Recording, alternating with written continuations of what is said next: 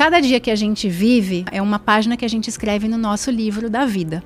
Se alguém pegasse o seu livro da vida hoje para ler, o que será que essa pessoa ia aprender?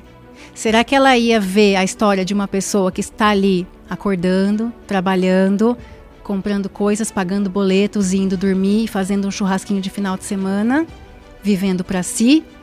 Ou será que essa pessoa ia aprender alguma coisa muito importante, que é qual é o sentido dela aqui? Então eu acho que é uma pergunta que a gente deve se fazer todos os dias, né?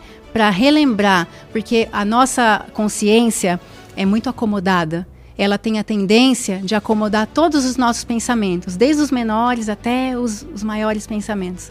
Então, todos os dias a gente tem que lembrar qual é o legado que eu estou querendo deixar aqui para esse mundo.